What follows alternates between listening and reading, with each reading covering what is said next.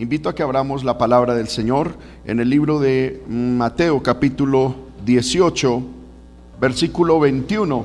Dice, entonces se le acercó Pedro y le dijo, Señor, ¿cuántas veces perdonaré a mi hermano que peque contra mí? ¿Hasta siete?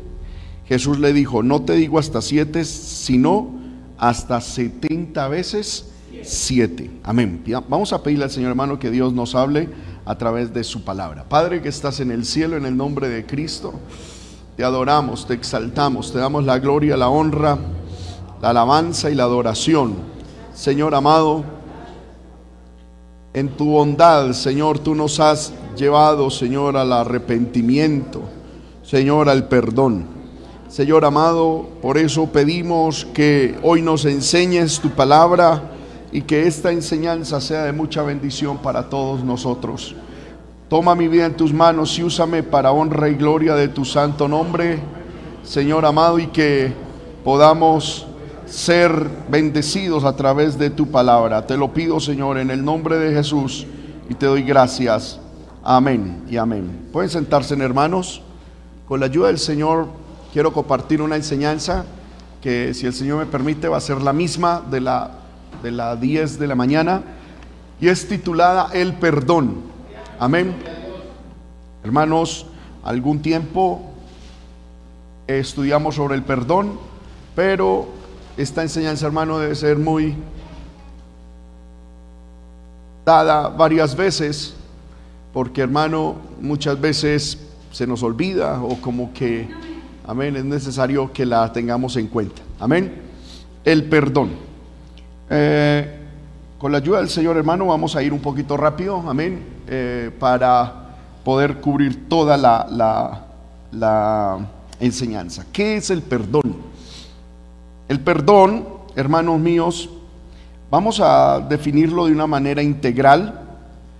Podemos decir que el perdón entonces es la decisión intencional y voluntaria de enviar afuera libre de despedir al deudor u ofensor, ahorrándole o evitándole la inflicción del mal o la retribución que sobre él estaba decretado. Amén. ¿De dónde, de dónde saqué esa definición? Eh, en la Biblia hay tres palabras, especialmente en el griego, que se traducen a nuestro idioma como perdón. Está la palabra afiemi, la palabra carizomai y la palabra feidomía. Amén.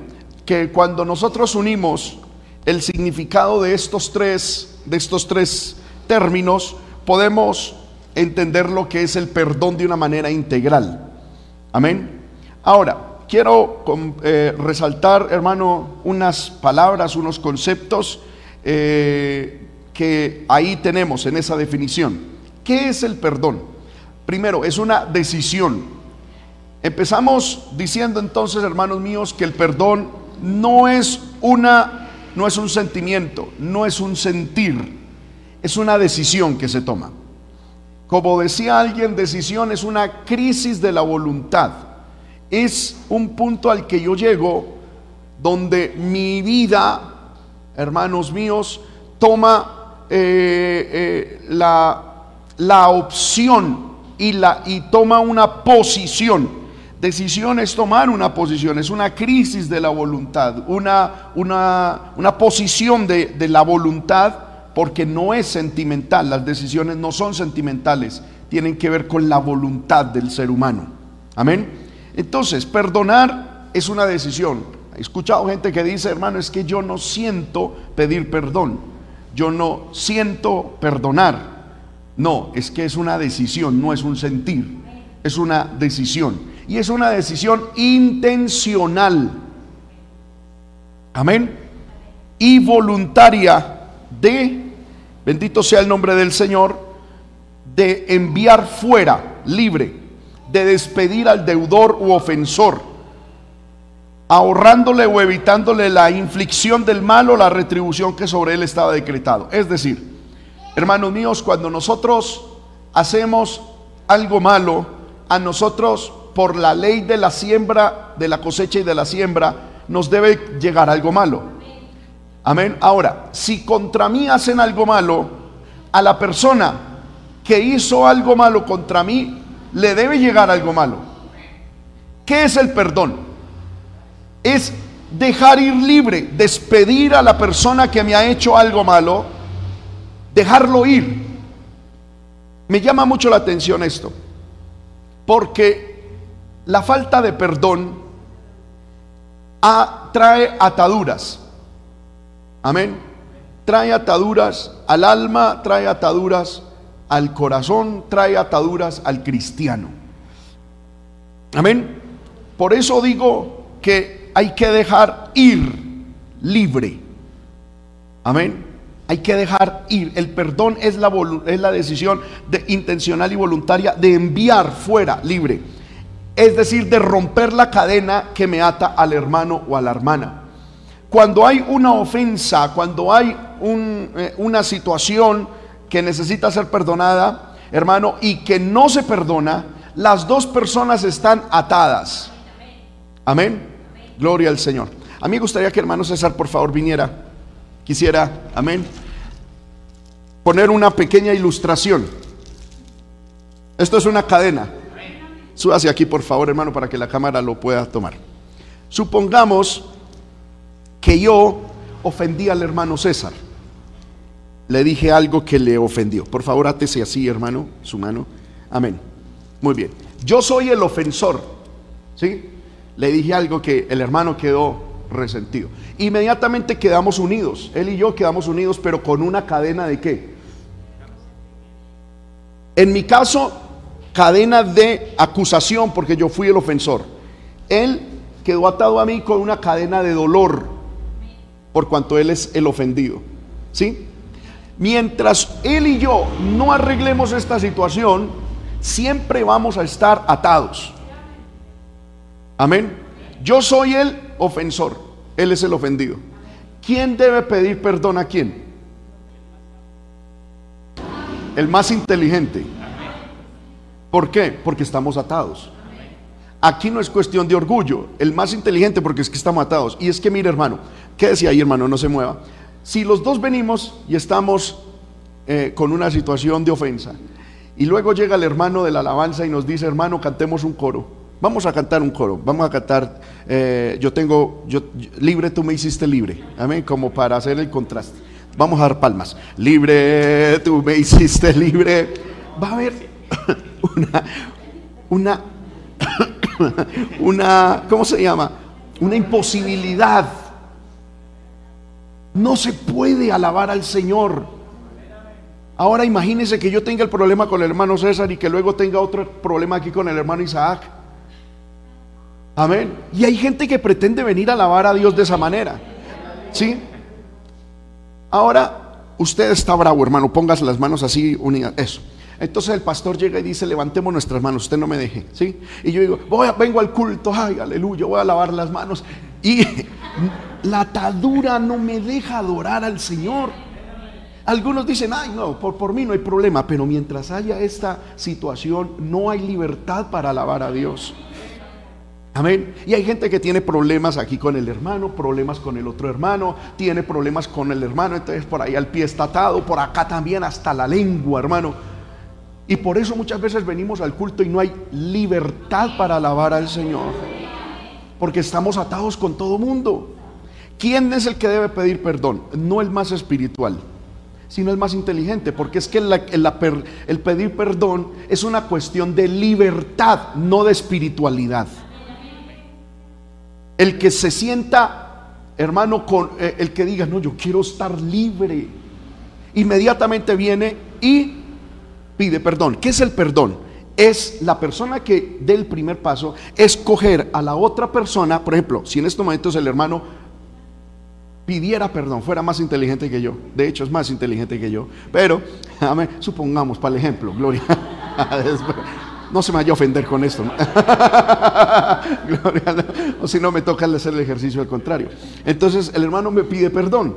¿Sí? Entonces, usted viene y me pide perdón. ¿Qué hace usted? Decirme, hermano, perdóneme. Y usted coger la cadena y dejarme ir a mí por la ofensa que yo le hice a él a mí me debería llegar algo malo, un castigo. ¿Qué hace él? Quitarme la cadena para él y yo quedar libre.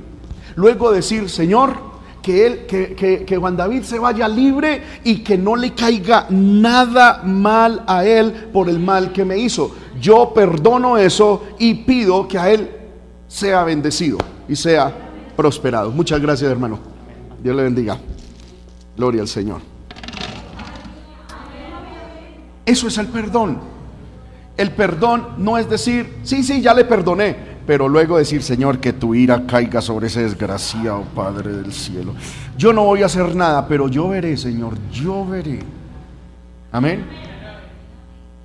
No es decir, Señor, yo perdoné, pero cuando vemos que de pronto a esa persona le sucede algo malo, nosotros sentir un fresquito por dentro y decir, ay, la ira de Dios, la uy, Dios no se queda con nada, uy, Dios es maravilloso.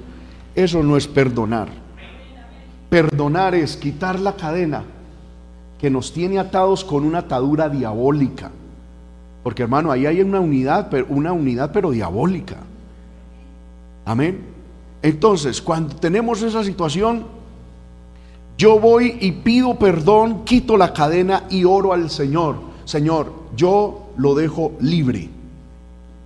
Y oro para que nada malo a esa persona le venga a raíz de lo que me hizo, sino que esa persona sea bendecida, prosperada y vaya por la vida con bendición. ¿Cuántos alabamos el nombre del Señor? Eso es lo que es el perdón, es la decisión intencional y voluntaria de enviar afuera libre, de despedir al deudor o, la o al ofensor ahorrándole o evitándole la inflicción del mal o la retribución que sobre él estaba decretado. Porque hermanos míos, el perdón es una situación de inteligencia, no de espiritualidad.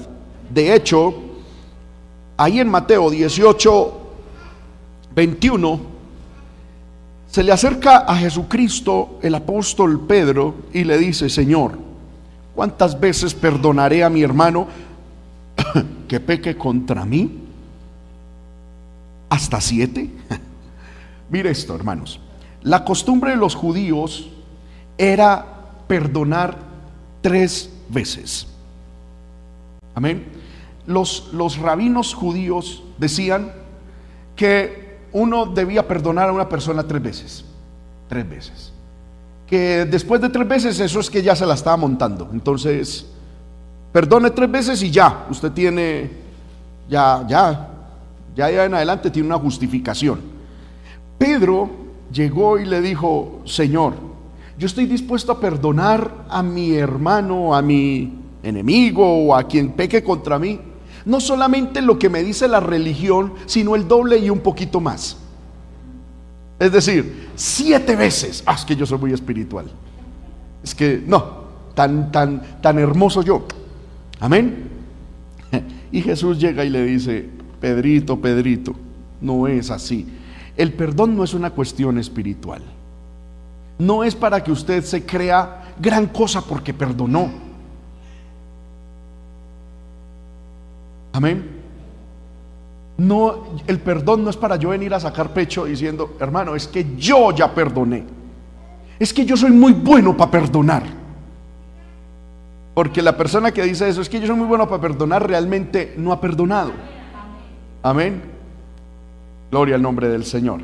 Y entonces Jesús procede a contar una parábola. Vamos a estudiarla, hermanos, rápidamente. Amén.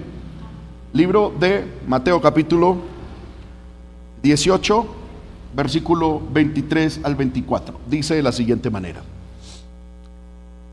Por lo cual el reino de los cielos es semejante a un rey que quiso hacer cuentas con sus siervos. Y comenzando a hacer cuentas, le fue presentado uno que le debía, ¿cuánto? Diez mil talentos. Tenemos dos personajes, hermano, dentro de esta historia. El primero, un rey, ¿cierto? Un rey y un siervo. Este siervo le debía a este rey dice la Biblia, este siervo le debía al rey cuánto? Diez mil talentos. Un talento, hermanos míos, son seis mil denarios. El talento era la moneda más grande que había en el tiempo de Jesús. Amén. Ese era como el billete de 100 mil en el tiempo de nosotros. Amén. Pero era un talento. ¿Qué era un talento? Aproximadamente 21 mil gramos de plata. Amén. Eso era una moneda grande. No era como el billetico de nosotros de 100 mil. No, era 21 mil gramos de plata. Ahora, un denario, ante un talento eh, son 6 mil denarios. Un denario es lo que una persona ganaba en un día de trabajo. Amén. Entonces, un talento es seis mil días de trabajo. En Colombia, hermano, un día de trabajo está valiendo en el mínimo aproximadamente 30 mil 284 pesos en promedio. ¿sí? Ahora, un talento, en términos colombianos, es 181 millón, 181 millones 704 mil pesos. Un solo talento. Y este hombre le debía 10 mil, lo cual nos lleva, como dice el puertorriqueño, a la frijolera de 1817 millones. No, ¿cómo es? 1817 la, cuestión es que es mucha plata, hermano. Yo no sé eso cómo se suma. Bueno, cada cual mirar cómo intenta sumar eso, hermano. A ver, ahí tenemos, ahí tenemos a un millón, luego tenemos miles de millones.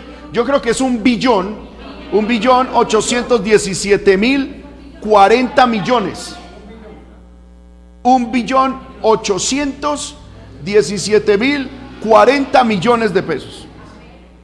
Una cifra astronómica, hermano. Lo que yo siempre pregunto es, ¿ese hombre en qué se gastó eso? Amén. Bueno, más que, ah, ah, más que mirar a ver cómo, amén, qué hizo, la cuestión es que es una cifra astronómica. Amén. Muy bien. Ahora, la Biblia dice que, hermano, estas son imágenes cortesía de Jerusalén Pots. En ese, en ese momento el periódico de Jerusalén, estas son imágenes inéditas de lo que salió en el periódico en ese tiempo. Entonces dice la Biblia que ese, hombre fue llamado por, eh, su, por, su, por su amo, por su rey, a hacer cuentas. Y aquel siervo entonces se postró, y, ahí vemos la foto de Jerusalén Pots. Eh, eh, postrado y le suplicaba diciendo, Señor, ten paciencia conmigo y yo te lo pagaré todo. Hermano, ¿eso era verdad o era mentiras? Una literal mentira. ¿Cuándo un esclavo va a pagar un billón? 800 mil millones de... ¿Cuándo, hermano? Eso es imposible. Es que, es que, Señor, ten paciencia conmigo y te lo pagaré todo. Eso es mentira. Él nunca le iba a pagar eso. Pero sin embargo el Señor de aquel siervo, movido a misericordia, le soltó, ¿sí ve? Le soltó lo que vimos ahorita, lo que es el perdón, y le perdonó la deuda. Tremendo, ¿no? Hermano, uno perdonar un billón, ochocientos mil millones, eso es un eso es, eso es perdonar una, una, cuestión, una cuantía muy significativa. Amén. Yo pienso que este hombre debería tener un billón de razones para estar agradecido, ¿cierto? Muy bien. Ahora, tenemos esto. Este rey tenía este siervo. Y ese siervo tenía un consiervo. No era otro siervo, era uno igualito a él dice la Biblia que este consiervo le debía, es decir, el mucharejo de allá le debía a este aquí 100 denarios. ¿Qué es un denario? Un día de trabajo. Amén. Ahora, en Colombia un día de trabajo está 330 mil pesos, por lo tanto eso suma 3 millones 28 mil pesos en términos colombianos. ¿Cuánto debía el barrigón este al rey? Un billón ochocientos mil millones. ¿Y cuánto le debía este a este? Tres millones. Ahora, yo estuve buscando en los archivos de Jerusalén Pods y encontré la foto que cuando salieron, aquel siervo halló a su consiervo que le debía cien denarios y haciendo de él, le ahogaba diciéndome, págame lo que me debes. Amén. Y ahí está la foto, el retrato, la evidencia. Ahora, su consiervo postrándose a sus pies le rogaba diciendo, ten paciencia conmigo y yo te lo pagaré todo. ¿Esto es verdad o es mentiras? Eso es verdad, porque pagar 3 millones de pesos si era más factible. Amén. Me llama la atención dos cosas antes de seguir. Es que ninguno de los dos a su acreedor le pidió perdón. O sea, ¿sí? Lo, el primero dijo, no le dijo al rey, ay, perdóneme, no, dijo, yo lo pago, téngame paciencia, hermano. Amén. Y sin embargo fue perdonado. En este segundo caso, el otro no le pidió perdón.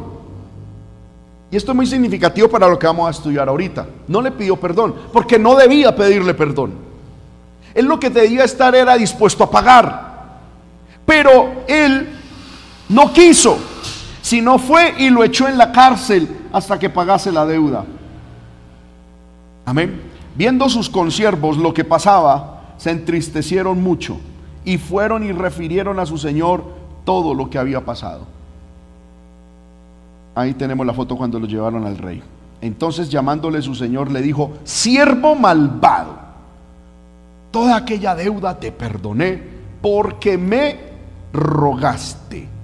¿No debías tú también tener misericordia de tu consiervo como yo tuve misericordia de ti?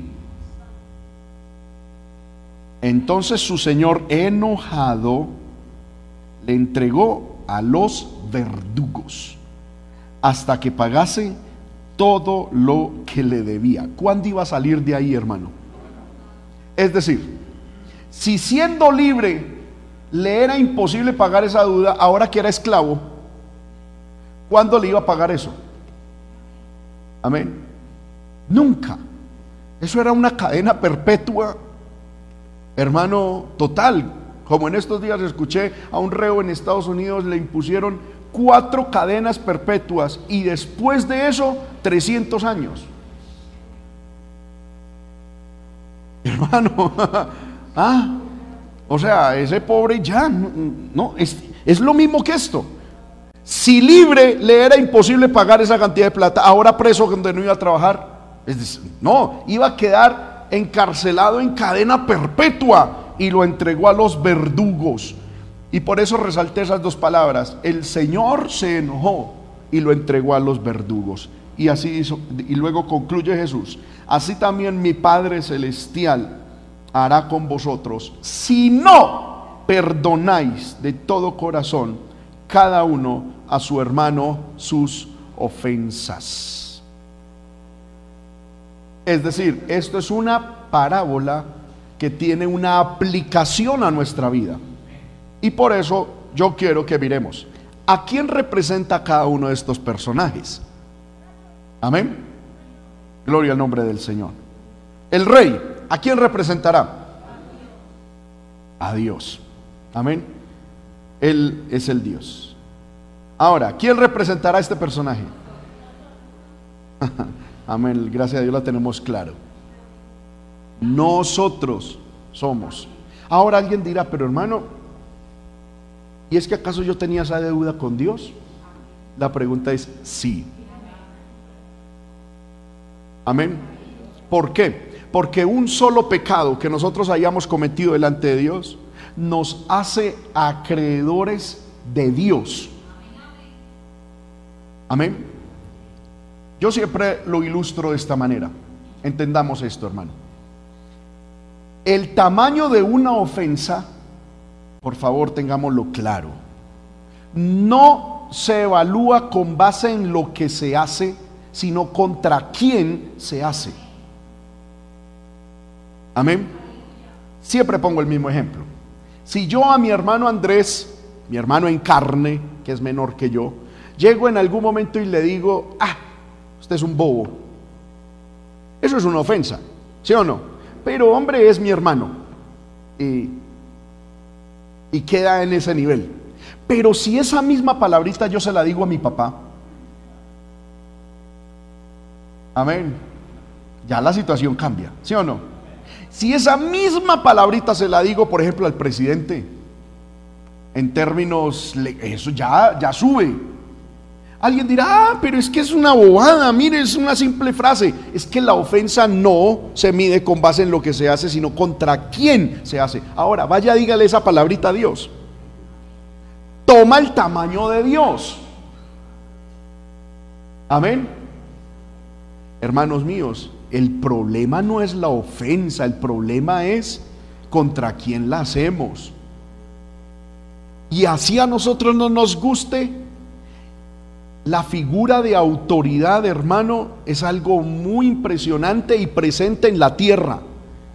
Cuando usted ofende una autoridad, toma esa ofensa el tamaño de esa autoridad. Amén. Por eso, hermana, si usted a su hermano o a su hermana en carne los trata de alguna manera, ah, eh, no sé, ay, este estúpido, esto, amén. Yo le invito a que cambie. Pero si ustedes se tratan así, bueno, es su problema, pero no se vaya a atrever a decírselo a su esposo. Menos a una autoridad de ahí para arriba. Ah, hermano, es que así nos tratamos allá, punto. No, porque la ofensa no depende de lo que se hace, sino contra quién lo hace.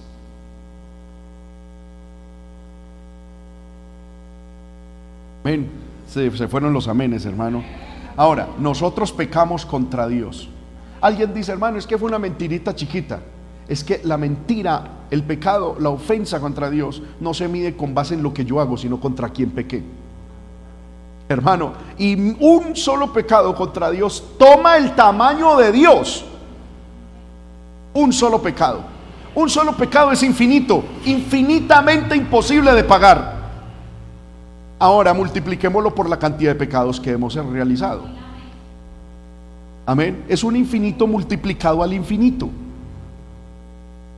Es una cosa impagable. Hermanos míos, imagínense donde Dios le pusiera precio humano a, la entrada al cielo, diciendo, bueno, ah, si usted quiere mi perdón, págueme poniendo, hermano, algo eh, el que está en promoción, un millón de pesos por pecado. ¿Qué haríamos nosotros? Hermanos, literalmente quedamos en la más absoluta miseria y nos íbamos al infierno. De hecho, esto fue tan tremendo, hermanos, que en el Antiguo Testamento la gente que pecaba tenía que pedir perdón llevando una ovejita. Amén. ¿Y sabe qué hacían algunos? Más bien reunían todos los pecados del año y llevaban una sola ovejita para no quebrarse. Porque hermano, nuestros pecados, si nos tocara pagar por ellos, esto era una cosa impresionante. Ahora, teníamos una deuda delante de Dios. El Señor me está permitiendo sacar una enseñanza, hermano, que me, que me ha llevado mucho a quebrantarme y e, es lo que es la justificación. Usted y yo teníamos una deuda delante de Dios y cuando vinimos a Cristo fuimos justificados. ¿Qué es justificados? Entre muchas cosas es que nuestra deuda con Dios quedó totalmente saldada, quedó cero, borrón y cuenta nueva. Dios perdonó nuestros pecados, nuestras faltas. Ahora, ese, ese perdón que Dios hizo con nosotros no fue que le salió gratis, fue la vida de su Hijo.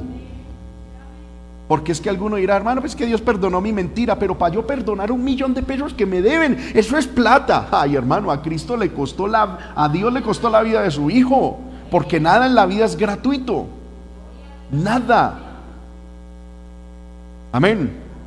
Entonces, ese deudor somos usted y yo. Que hemos sido perdonados por Dios en una deuda infinita multiplicado al infinito. ¿Quién representa este? Mi hermano.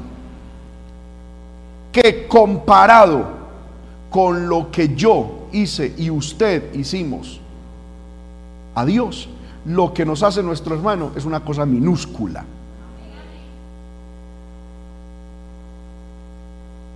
Amén. ¿Cuántos alabamos el nombre de Cristo? Y por eso dice el versículo que cuando nosotros no perdonamos a nuestro hermano que nos hace una pequeña ofensa, habiendo nosotros sido perdonados por Dios en una grande ofensa, nuestro Señor se enoja. Si hay algo, hermano, que desata el enojo de Dios es la falta de perdón en nosotros. ¿Y qué hace Dios? Nos entrega a los verdugos. Amén. Verdugos. En el griego es la palabra que significa martirizadores. Son demonios que martirizan. Amén. Que, que hermano, y, y situaciones que traen situaciones severas, complicadas en nuestra vida. Yo conocí una hermana que estaba enferma de cáncer y Dios, y ella quedó sana, automáticamente sana, el día en que pidió perdón a su esposo por el odio que tenía en su corazón contra él. Amén. Ella dice que en ese momento en que ella fue a esa cantina donde el esposo estaba tomando y fue y lo abrazó, le dio un beso y le dijo, amor, yo te perdono y pido que me perdones. Ella dice que en esa cantina algo salió de ella. Y cuando a la semana entrante fue a los exámenes que tenía de rutina, el cáncer, hermano, que te estaba comiendo su cuerpo, había literalmente desaparecido. Ese cáncer era un verdugo a la, al que Dios le había permitido atacar a esa hermana para hacerle entender que ella debía perdonar. Muchas veces, hermano, nosotros oramos y reprendemos situaciones que Dios legalmente ha permitido en nuestra vida con el fin de hacernos entender que debemos perdonar. ¿Cuántos decimos amén? Esto es tremendo, ¿no le parece, hermano? Así también mi Padre Celestial hará con vosotros si no perdonáis de todo corazón cada uno a su hermano sus ofensas. Muy bien. Entonces Pedro quedó, hermano, como condorito, plop, ¿verdad? O sea, esto no es cuestión de espiritualidad, esto no es para yo decir, me gané una insignia por, ser, por ser el más perdonador de la iglesia y de la casa. No. Esto, hermano, tiene una connotación de libertad. Ahora, ¿cuándo y cuánto debemos perdonar? La Biblia dice, Mateo 18, 22, Jesús le dijo, no te digo hasta siete sino aún hasta 70 veces 7. Gloria al poderoso nombre de nuestro Dios. Ahora, yo me tomé el trabajo, hermano, de escribir 70 veces el 7.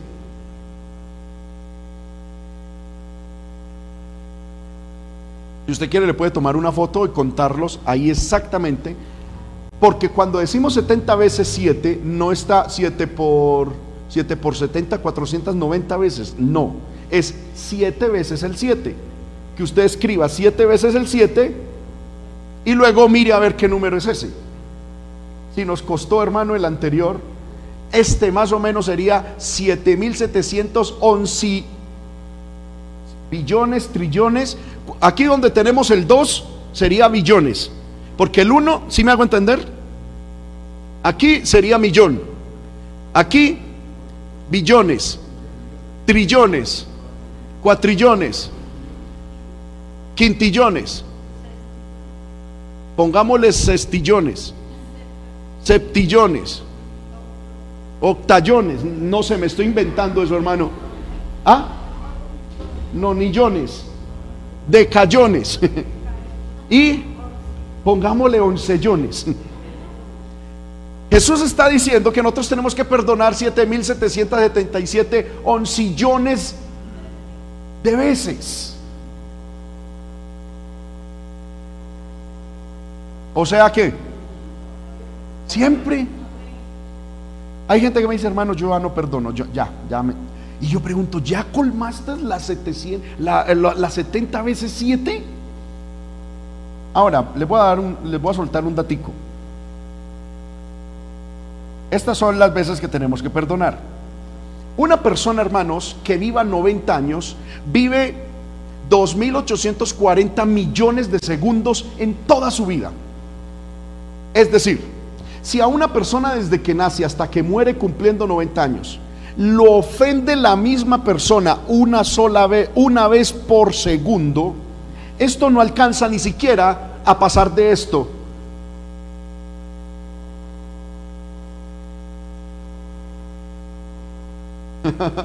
Amén. De lo que está ahí. Si recibe de la misma persona una ofensa por segundo durante 90 años, no alcanza a pasar ni siquiera de lo que acabé de resaltar, de las 70 veces 7 que Jesús dijo debemos perdonar. ¿Ven la dimensión de esto, hermanos? ¿Podemos decir en algún momento, hermano, me cansé o ya llegué al límite de mi perdón? Nunca. Nunca de los nunca. Amén. Tremendo. Ahora, ¿por qué y para qué debo perdonar? Vamos al libro de Mateo, capítulo 6, verso 12. Libro de Mateo capítulo 6, verso 12. Voy a responder por qué debo perdonar. Mateo 6, 12. ¿Lo tenemos? Dice, y perdónanos nuestras deudas como también nosotros perdonamos a nuestros deudores. Versículos 14 y 15 de ese mismo capítulo. Porque si perdonáis a los hombres sus ofensas, os perdonará también a vosotros vuestro Padre Celestial. Mas si no perdonáis a los hombres sus ofensas, tampoco vuestro Padre os perdonará vuestras ofensas. Hermano, ¿por qué debemos perdonar? ¿Significa esto que si yo no perdono, Dios no me perdona? No. Eso no significa. Yo debo perdonar para poder gozar de los beneficios del perdón de Dios. El perdón de Dios no está condicionado a mi perdón. El perdón de Dios está por encima de todo. Ahora, cuando yo no perdono a mi hermano, me voy a la cárcel y no voy a poder disfrutar del perdón que he recibido del rey. ¿Sí me hago entender con esto? Es decir, Dios a ti te perdona tus pecados. Amén. Muy bien. Tú no perdonas. En vida no vas a disfrutar del perdón de Dios que Él ya te ha dado. Estarás en cárcel y atormentado por verdugos durante toda tu santa vida. Porque el rey perdonó, pero sin embargo para la cárcel. Y lo entregó a verdugos. Amén. El cristiano que no perdona será un cristiano atormentado en vida. No podrá disfrutar de los beneficios del perdón de Dios. Ahora, ¿para qué debo perdonar? Segunda de Corintios 2.10 al 11. Ya respondimos por qué debemos perdonar. Ahora, ¿para qué debemos perdonar? Segunda de Corintios 2.10 al 11. Al que vosotros perdonáis, dice Pablo, yo también. Porque eh, porque también yo lo he perdonado, si algo he perdonado por vosotros lo he hecho en presencia de Cristo, verso 11, para que Satanás no gane ventaja alguna sobre nosotros, pues no ignoramos sus maquinaciones. Si yo no perdono, Dios me entrega a mis verdugos. ¿Qué son? ¿Quiénes son? Satanás y sus demonios. ¿Para qué debo perdonar? Para que Satanás, dice Pablo, no gane ventaja alguna sobre nosotros. Ahora, si usted es el papá de un hijo que no le ha dado la honra y el respeto que usted merece, ¿qué debe de hacer? ¿Exigir que le paguen? No, perdonar. Eso no es diciendo, es que usted ha sido mal hijo. Eso se llama manipulación.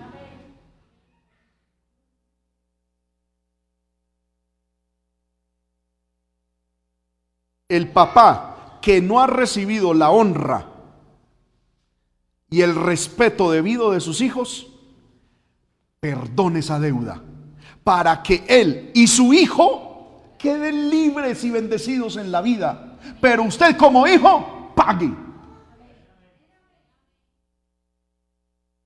Pero usted como padre, no exija. ¿Me estoy haciendo entender con esto, hermanos? Porque es que muchas veces, hermano, los papás, la Biblia dice, honra a tu padre y a tu madre. Pero estamos utilizando de textos para nuestro propio provecho. Pero el texto cuando dice, hijos, no exasperéis a vuestros hijos, ese sí lo pasamos debajo del tapete y que nadie se dé cuenta de eso. Por eso es que un papá nunca debe exigirle a sus hijos ni honra ni respeto.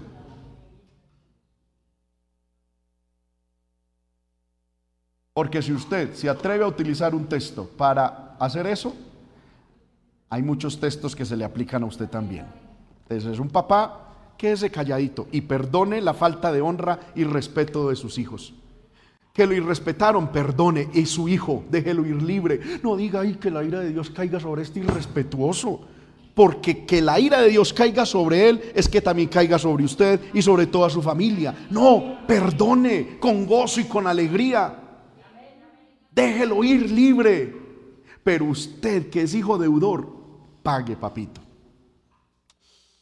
Porque cuando uno no paga eso, la vida uno se, lo, se lo hace pagar y lo paga con altos intereses. Porque el que no honra a padre y madre, se le apaga su lámpara temprano en la vida, dice el libro de Proverbios. Es decir, cuando uno como hijo no le da la honra y el respeto a los padres, lo paga con la vida se muere rápido. Amén. Pero el papá no pida, no, no lo exija, perdone. Y usted disfrutará de la libertad del perdón que Dios le ha dado a usted cuando usted perdona eso. Otro tipo de deudas. Esta deuda está sospechosa como para mayores de 18 y casados. Primera de Corintios 7:3. Amén. Este otro tipo de deuda, hermanos. Solo para casados, los solteros se pueden dormir. Amén. El marido cumpla el deber conyugal. Ay, santo poder. amén. Gloria al nombre del Señor. Y sí, amén. Y la mujer con el marido.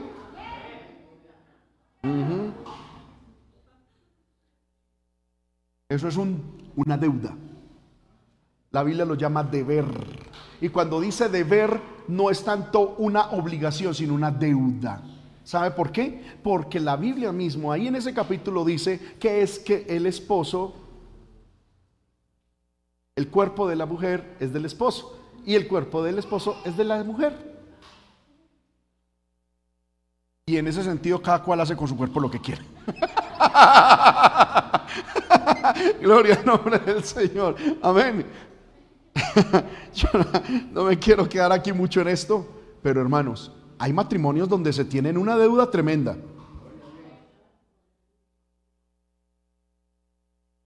Cónyuges que no pagan esa deuda.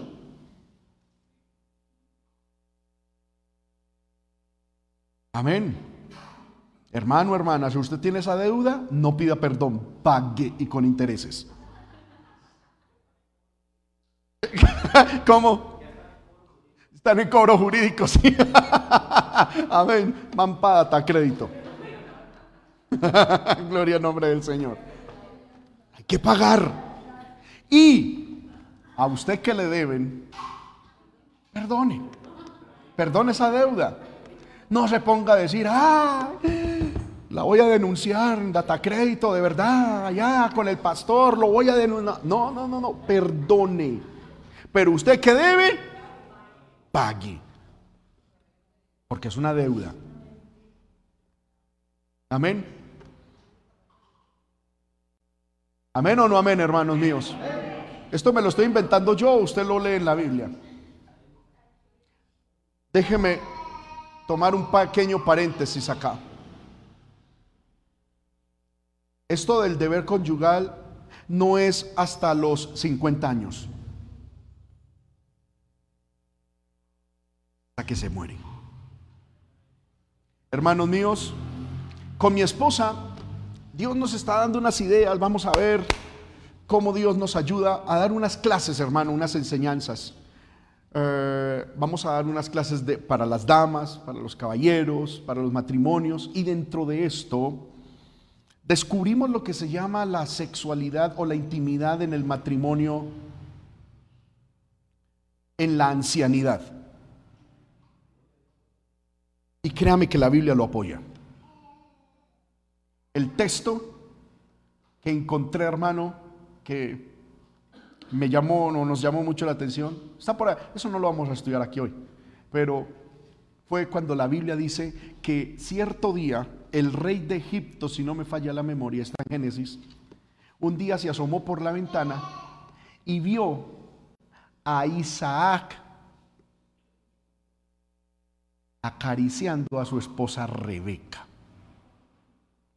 Ya eran viejitos. Amén. Y por cuestiones de los hermanos solteros y de los que se escandalizan de estos temas, mejor no le doy el significado de lo que en hebreo significa acariciar. Porque es una cosa tremenda. Amén. Tenían intimidad. Ahora, hermano, ¿usted cree que cuando Abraham, cuando Sara quedó en embarazo de Isaac, o sea, yo, ¿qué, cómo fue eso? ¿En ayuno y en oración?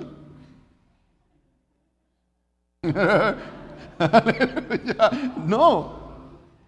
La Biblia enseña, hermano, y hay muchas cosas donde podemos, de que aún en la vejez es muy importante, es necesario la intimidad en el matrimonio. Amén. Y si de pronto alguien dice, hermano, pero es que si ya no hay fuerzas, le recomiendo Salmo capítulo 92, donde dice, en la vejez fructificarán, estarán vigorosos y verdes. Hay poder en el Señor. Viejos verdes. Con mucho respeto lo digo, no se me vaya a ofender, porque estamos en la predicación del perdón. Amén. Pero hermano, la intimidad del matrimonio es importante, importante, importante. No les gustó, pero bueno. Salmo 29, vamos a encontrar otra deuda. Rápido, se me fue el tiempo. Salmo 29. Amén. Miremos qué dice el Salmo 29, verso 1, creo que es. Tributad a Jehová, oh hijos de los poderosos, da la gloria, da a Jehová la gloria del poder. Versículo 2, da a Jehová la honra que de vida. ¿Qué significa esa palabrita de vida? que se le debe. Dada a Jehová la gloria debida a su nombre. Hay una gloria que nosotros le debemos a Dios, entre otras cosas porque fuimos creados para su gloria. Entonces, si yo fui creado para su gloria, yo le debo a Dios. Le debo, tengo una deuda permanente de gloria que le debo dar. Segunda de Tesalonicenses 2.13.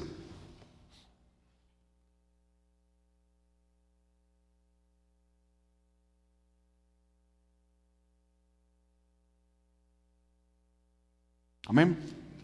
Segunda de Tesalonicenses 2.13 dice la palabra. Pero nosotros debemos dar siempre gracias a Dios. Hay una deuda de gratitud. La gratitud, hermanos míos, es una deuda que tenemos con Dios y con los demás. Amén. La gratitud, hermanos míos, acostumbrémonos a ser muy agradecidos. Yo lo digo con mucho respeto, lo digo con mucho respeto. Hoy en día, hermano, es difícil encontrar una persona agradecida. Amén. Ah, y pensamos que es que la gente nos debe las cosas. Yo le digo con mucho respeto, hermano, uno va conduciendo y de pronto uno se detiene para darle la vía a otra persona y la otra persona antes mete el carro es con toda. Como queriendo decir, es que, y, y si no, pues a ver, ¿cuál es el problema? Amén. No, de gracias. Cuando usted vaya a la tienda y compre el arroz, los huevitos, no es diciendo, mire, ¿por qué mi plata? No, gracias. Los cristianos debemos de tener esa palabra siempre. Gracias, gracias, gracias, gracias, gracias. Para todo, gracias. Que el, que el Ujier te acompañó, gracias hermano. Que el pastor te regañó, gracias hermano. que la esposa se levantó y te hizo un buen desayuno, gracias amor. Por todo, gracias. No, nadie tiene por qué darnos algo. Si lo hacen, gracias. Porque hay gente, hermano, que llega a uno y le da un regalo y en vez de decir gracias es, ¡eh, por fin! ¿Cómo que por fin? Otros dicen, ¿dónde hago la raya?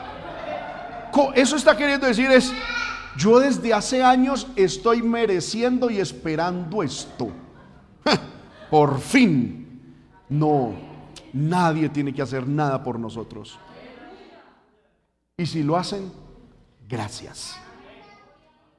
Si usted no le han dado las gracias por lo que usted ha hecho, ¿qué tiene que hacer usted?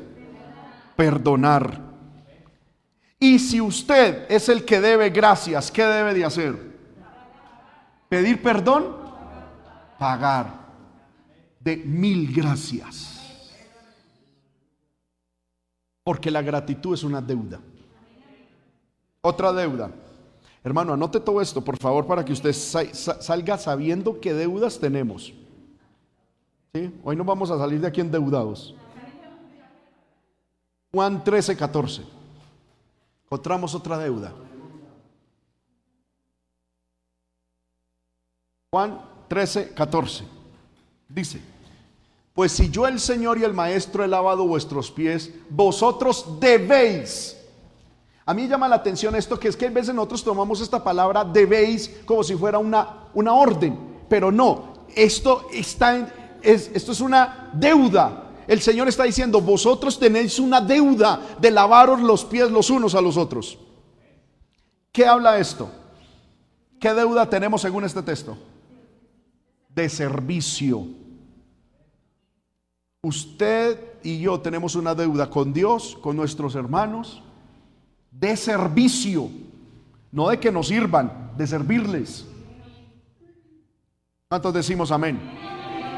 Si a usted no le han servido, ¿qué tiene que hacer usted? Perdonar esa deuda. Pero si usted no ha servido, pagar la deuda. Porque el servicio es una deuda. Hermano, yo pudiera presentarles aquí las razones, pero por cuestiones de tiempo no lo voy a hacer. Pero el servicio es una forma, es una deuda. Es como decir, hermano, los muchachos cuando se están graduando que ellos tienen que prestar servicio social. El médico antes de que el país o el gobierno lo certifique como médico tiene que prestar un año de servicio comunitario, ¿sí? El servicio rural. Lo mismo muchas profesiones. Amén. Es un servicio. Porque el servicio es una deuda que nosotros tenemos con Dios y con la vida misma, si lo queremos mirar de esa manera. No es si yo quiero, es una deuda. Hermano, ah, hermano, ¿y qué pasa si no quiero pagar? Si a mí no me gusta eso del servicio que me va a poner ahí de lambón, esto y lo otro. Listo, no hay problema. Usted va a acumular deuda. Dios y la vida reclama eso. Y con altas facturas de impuesto. Por ejemplo, hermano, cuando un padre no le sirvió a sus hijos, y ese padre sea anciano, ¿qué va a pasar en su vejez? Los hijos. Y eso se lo devuelven, hermano. Amén. Que el Señor nos ayude. Otra deuda. Primera de Corintios 12, 14.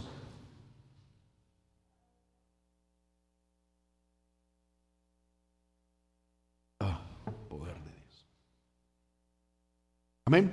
Segunda de Corintios 12, 14. Además, no, creo que no es ese. Segunda es segunda de Corintios 12, 14. Amén. Dice, estoy preparado para ir a vosotros y no seré gravoso porque no busco lo vuestro, sino a vosotros, pues no deben atesorar los hijos para los padres, sino los padres para los hijos. Nosotros como padres tenemos una deuda con nuestros hijos. ¿Sabe cuál es la deuda? Dejarles herencia. Ay, se fueron los amenes, hermano, de una manera tan estrepitosa.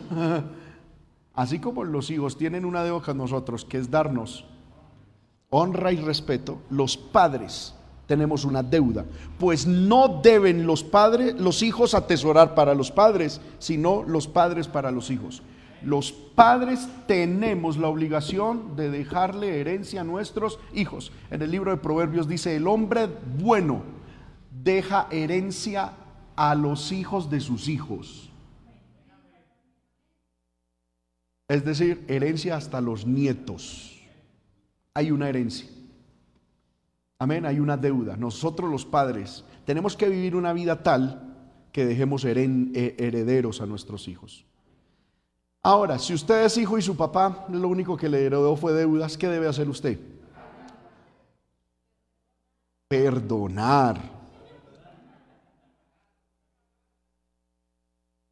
Porque usted, ahora, como padre, ¿qué debemos hacer? Pagar. Como que se nos atragantó la garganta, ¿verdad? Casi que no lo decimos. Si usted es el hijo que no recibió herencia, ¿qué debe hacer usted con sus padres? Perdonar y dejarlos libres.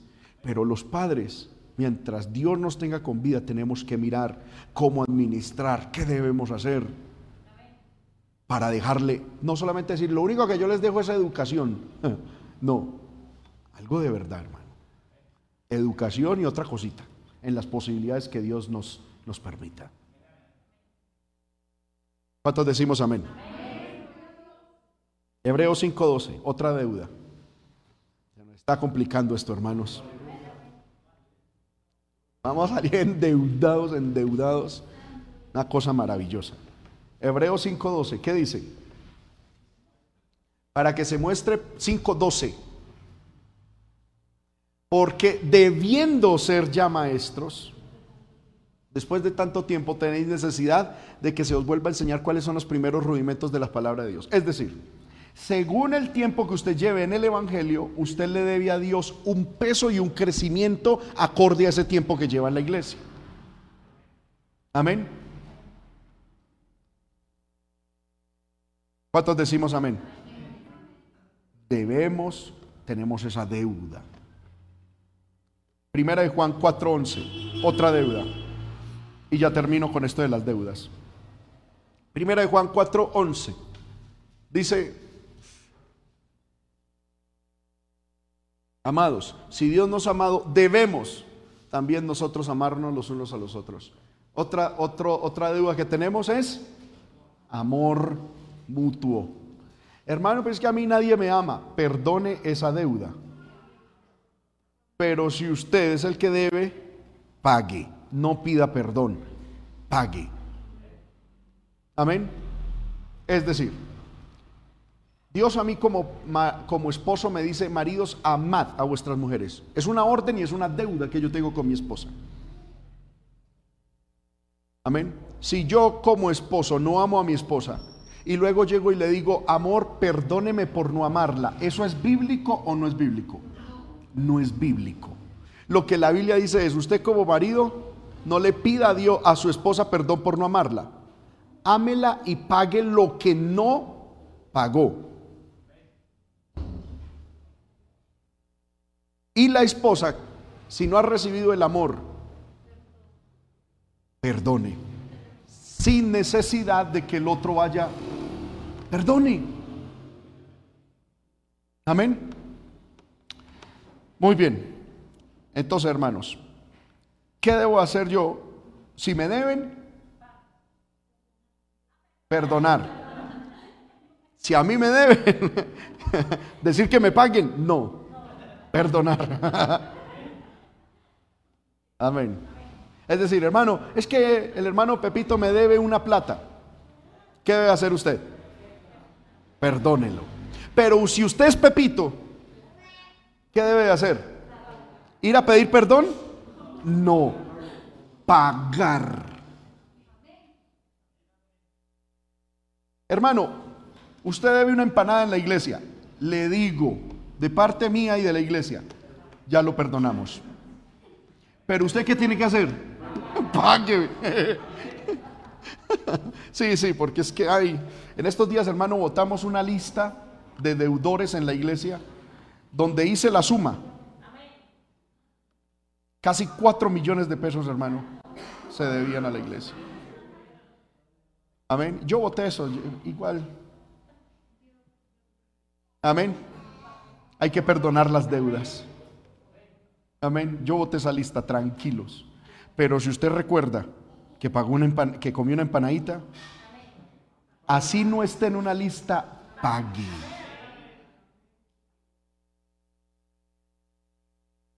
Amén. Entonces, ¿qué es lo primero que debemos perdonar? Las deudas. Difícil eso hay veces, ¿no? Lo segundo que debemos perdonar está en Mateo 6:14 y son las ofensas. Por eso no hay que perdonar todo. Solamente estas dos cosas, hermano. Deudas y ofensas. Amén. ¿Qué dice Mateo 6, 14 al 15? Sus ofensas. Amén. Ofensas. La palabra ofensa. Amén. ¿Qué es una ofensa? Ya, tenemos el texto. Amén. Muy bien, vamos a poner aquí. ¿Qué es una ofensa? La palabra ofensa viene de la griega, de la palabra griega para toma, que significa hacer dar un paso en falso, hacer errar. Eso es una ofensa. ¿Qué es una ofensa? Hermanos míos, siempre pongo el mismo ejemplo con base en esta definición para que sepamos que es una ofensa. Supongamos que Ah, usted va tranquilo, está tranquilo, concentrado en la predicación.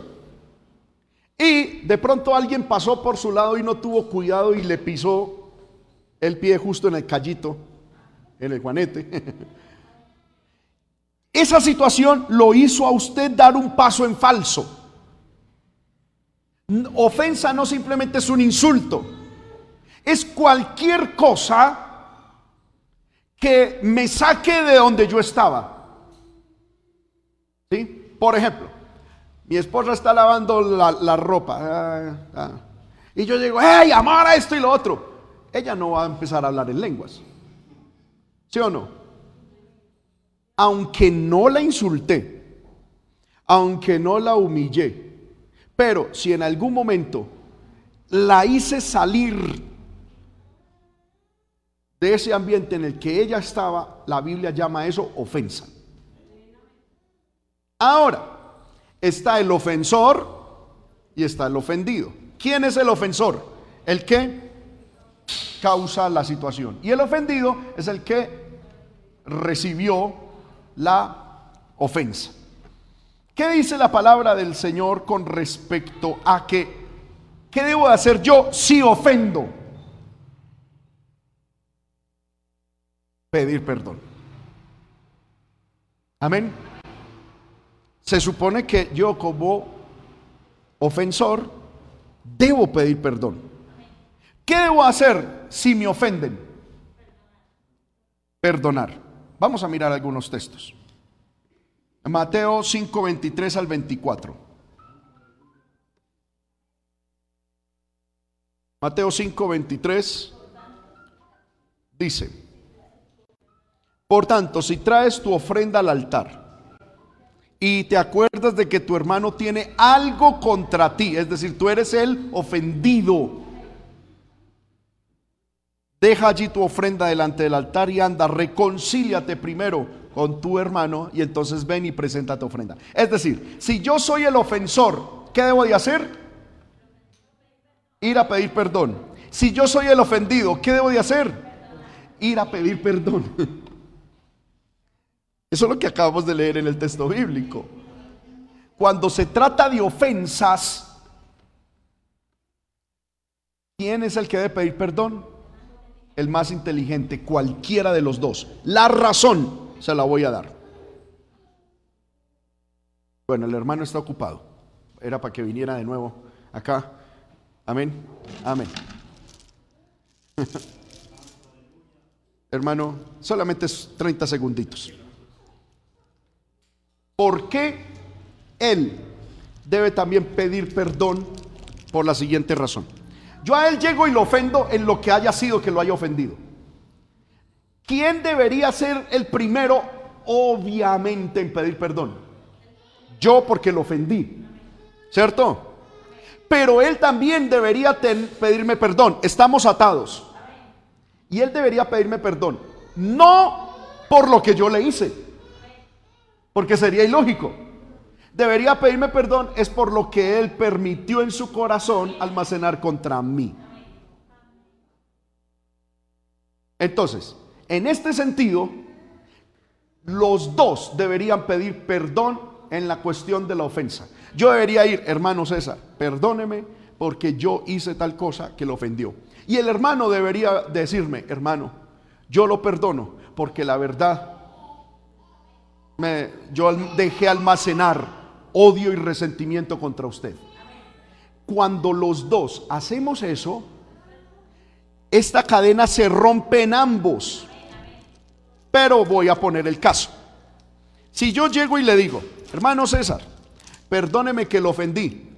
Y él llega sin reconocer lo que hay en su corazón. Y dice, sí, sí, sí, hermano, yo lo perdono. Yo quedo libre. Pero él queda con eso.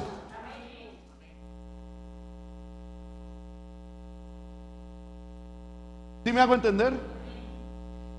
Cuando hay una situación de perdón, ambos tienen que pedir perdón. Yo por lo que hice y él por lo que dejó albergar en su corazón. Gracias, hermano.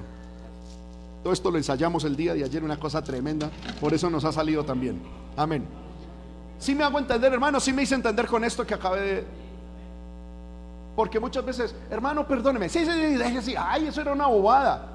Una bobada, pero el corazón queda con el odio, con el resentimiento, con la amargura. Y la persona queda libre, pero cargando ataduras y recordando, ay, es que Julanito de tal, el 3 de agosto de 1827, en la puerta de la iglesia, yo llevaba un pantalón de tal manera y ese hijo del diablo tenía una corbata de esa manera y me dijo tal cosa. Todavía sigue cargando la cadena, el otro ya está libre porque te pidió perdón, pero usted todavía sigue cargando con las cadenas del dolor, del recuerdo doloroso. No hay libertad. Amén. Ahora, viene otra cuestión. Si yo soy el ofensor, es lo más lógico, yo debería ir a pedir perdón.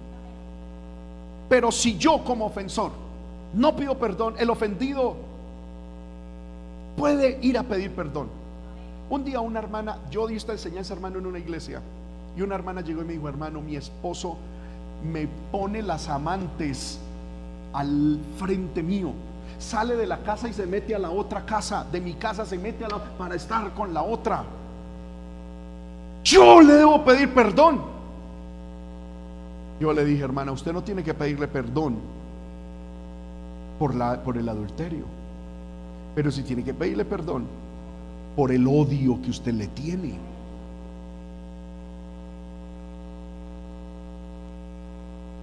Usted tiene que ser libre de su odio y de su amargura. Odio que no se va a ir así él cambie. Porque él puede cambiar, puede venir a Cristo, puede volverse un santo ángel de Dios.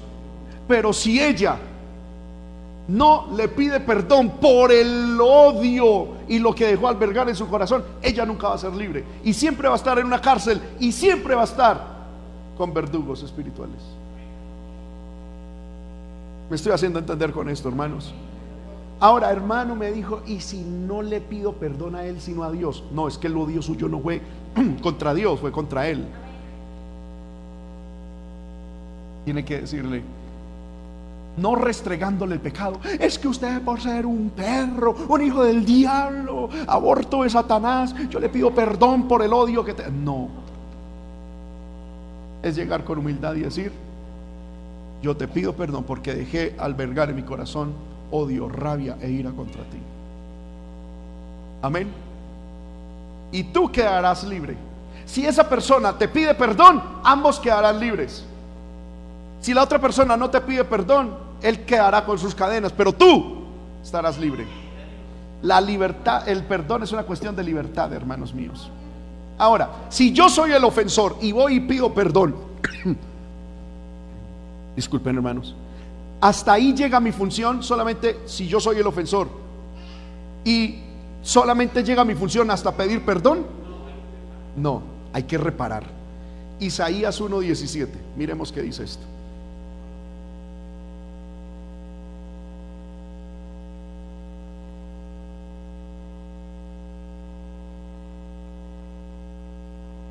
Dice la Biblia, aprended a hacer el bien, buscad el juicio, restituid al agraviado. Amén. Aquí el Señor está llamando al pueblo a un arrepentimiento y una conversión. Y es que el arrepentimiento y el perdón no es simplemente, Señor, perdóneme por todos mis pecados. Ay, tan bonito usted. Gracias, Señor. Amén. No. Esto es, yo le pido perdón a Dios pero debo aprender a hacer el bien. Debo buscar el juicio, es decir, que se haga justicia. Y debo restituir al agraviado, a la persona que le hice mal.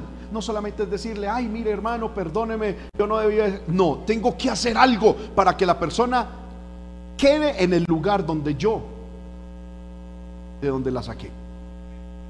Hay que restituir al agraviado. El Señor nos ayude.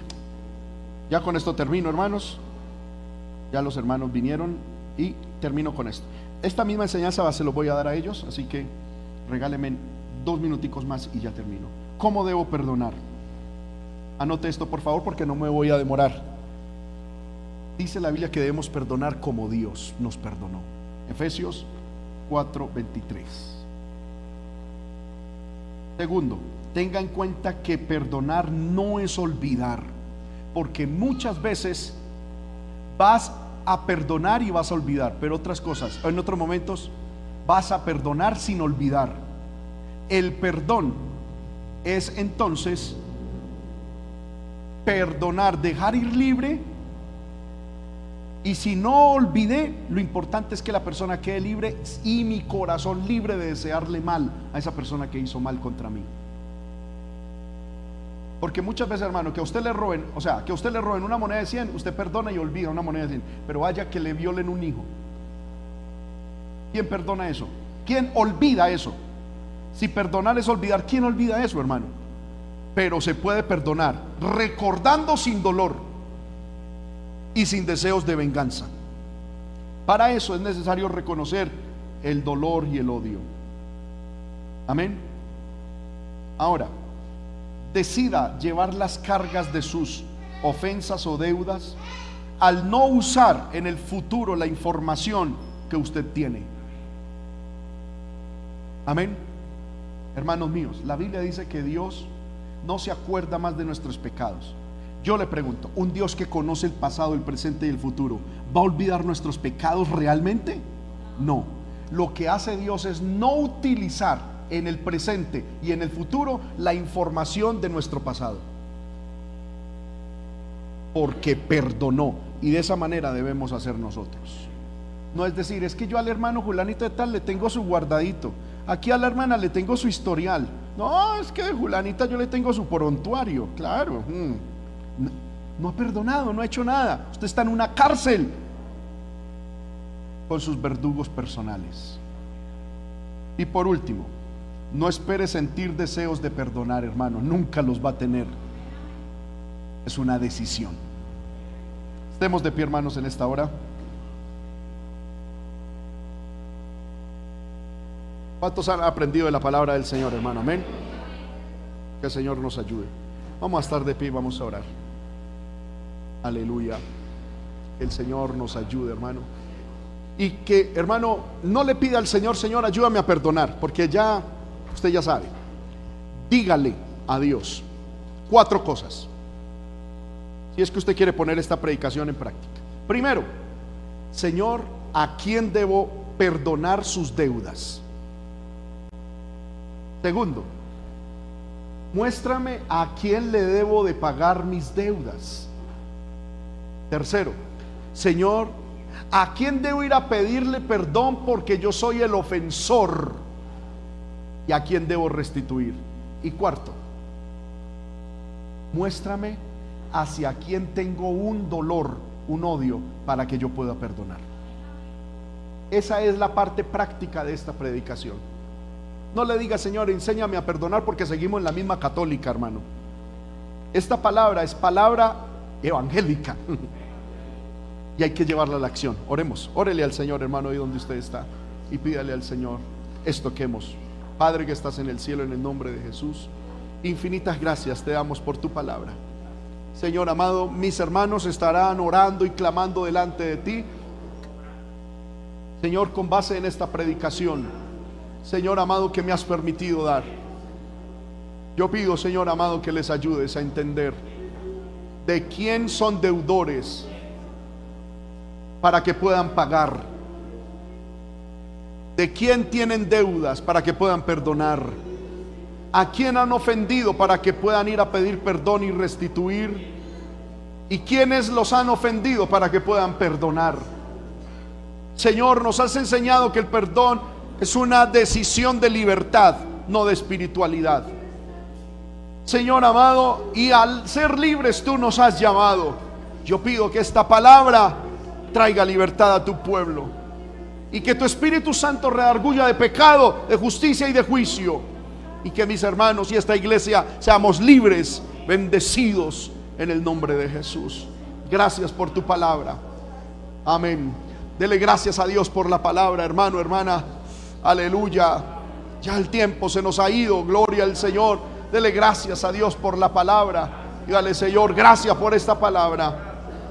Hay, habían cosas, Señor, que no sabía y había cosas que no entendía, pero hoy las entiendo. Amén. Dígale, Señor, gracias, gracias, gracias.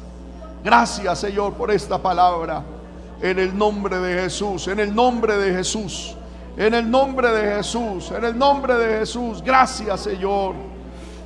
Aleluya, aleluya, aleluya, aleluya. Si usted ha aprendido algo, hermano, levante su mano y dele gracias al Señor.